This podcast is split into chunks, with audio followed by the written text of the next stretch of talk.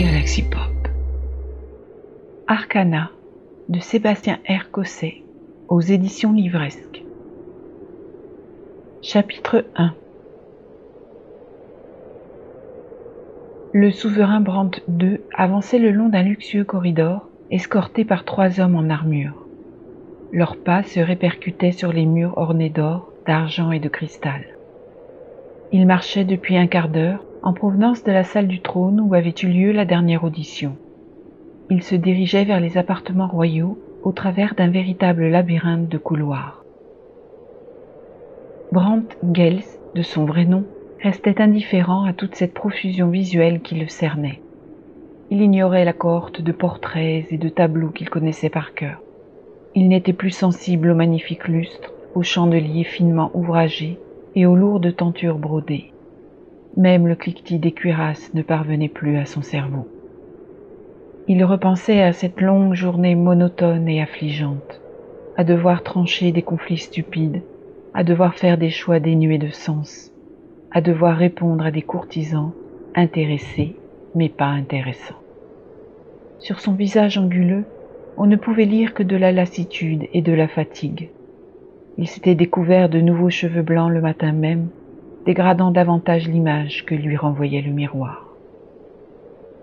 Le cortège parvint devant deux grands vantaux en chêne, sculptés de milliers de symboles qui évoquaient la nature. L'un des soldats les poussa et s'effaça en s'inclinant pour laisser passer son seigneur. Celui-ci pénétra dans la suite royale.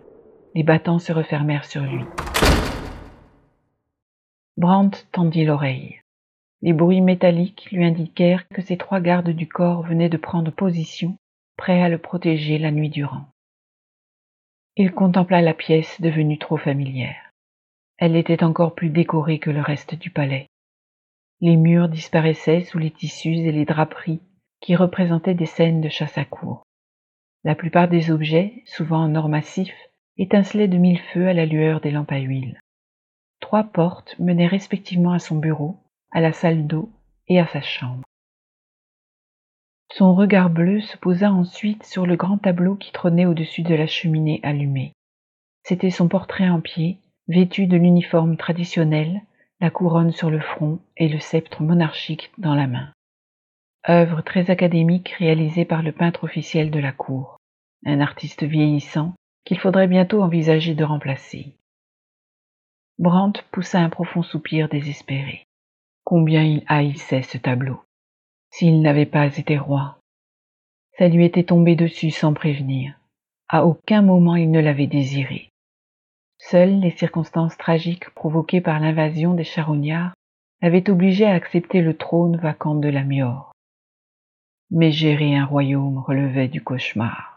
Entre les décisions lourdes à prendre, les faux sourires diplomatiques à afficher, les tracasseries administratives, le mécontentement chronique du peuple et surtout les tentatives d'assassinat. Il ne vivait plus.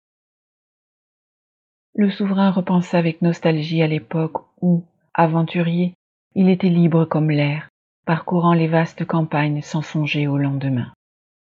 Il se remémora les sensations éprouvées lors de ces différentes épopées. L'adrénaline, l'action, le triomphe, l'euphorie.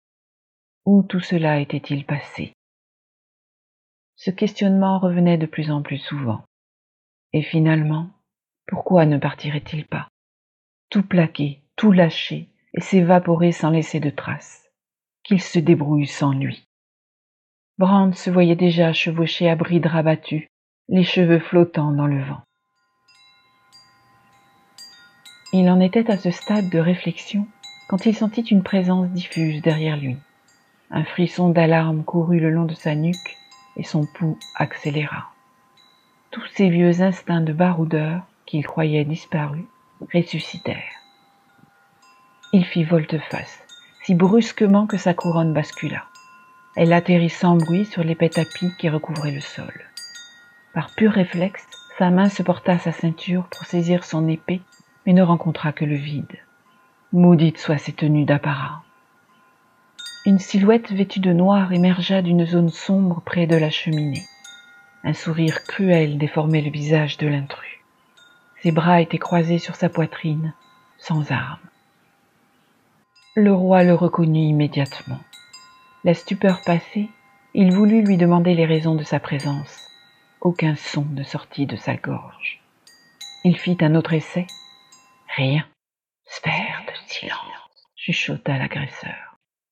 Il dénoua ses mains et Brandt put apercevoir autour une légère lueur bleutée. Le roi tenta de hurler pour lancer l'alerte. En vain. Il voulut alors se précipiter vers la porte. Ses jambes semblaient clouées au sol. Malgré ses efforts, il ne bougea pas d'un centimètre. En désespoir de cause, il s'empara d'un grand vase en céramique noire qui trônait sur une table d'acajou à proximité. Il le projeta de toutes ses forces vers les battants en chaîne. Il espérait qu'il se fracasserait en dehors de la sphère de silence et avertirait les gardes en faction. Contre toute attente, le récipient se brisa contre le mur et tomba au sol sans émettre le moindre bruit. Le cœur battant à tout rompre, Brand contempla avec horreur le visage de celui qui allait le tuer. Il ne parvenait pas à comprendre. Pourquoi? Le mage murmura un mot, un seul, aux étranges sonorités. Une petite pointe aiguë naquit aussitôt dans la poitrine du roi. Celui-ci y porta la main. Il allait donc mourir d'une crise cardiaque.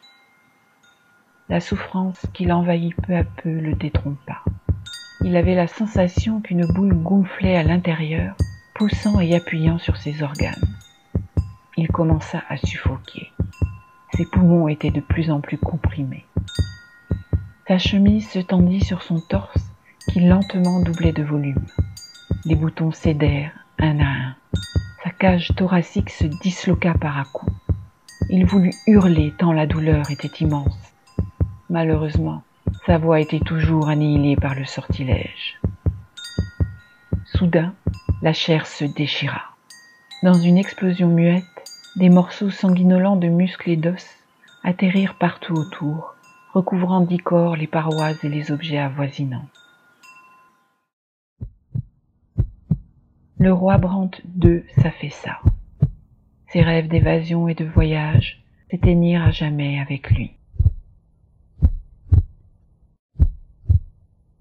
La silhouette s'approcha du cadavre en évitant les flaques rouges sombres.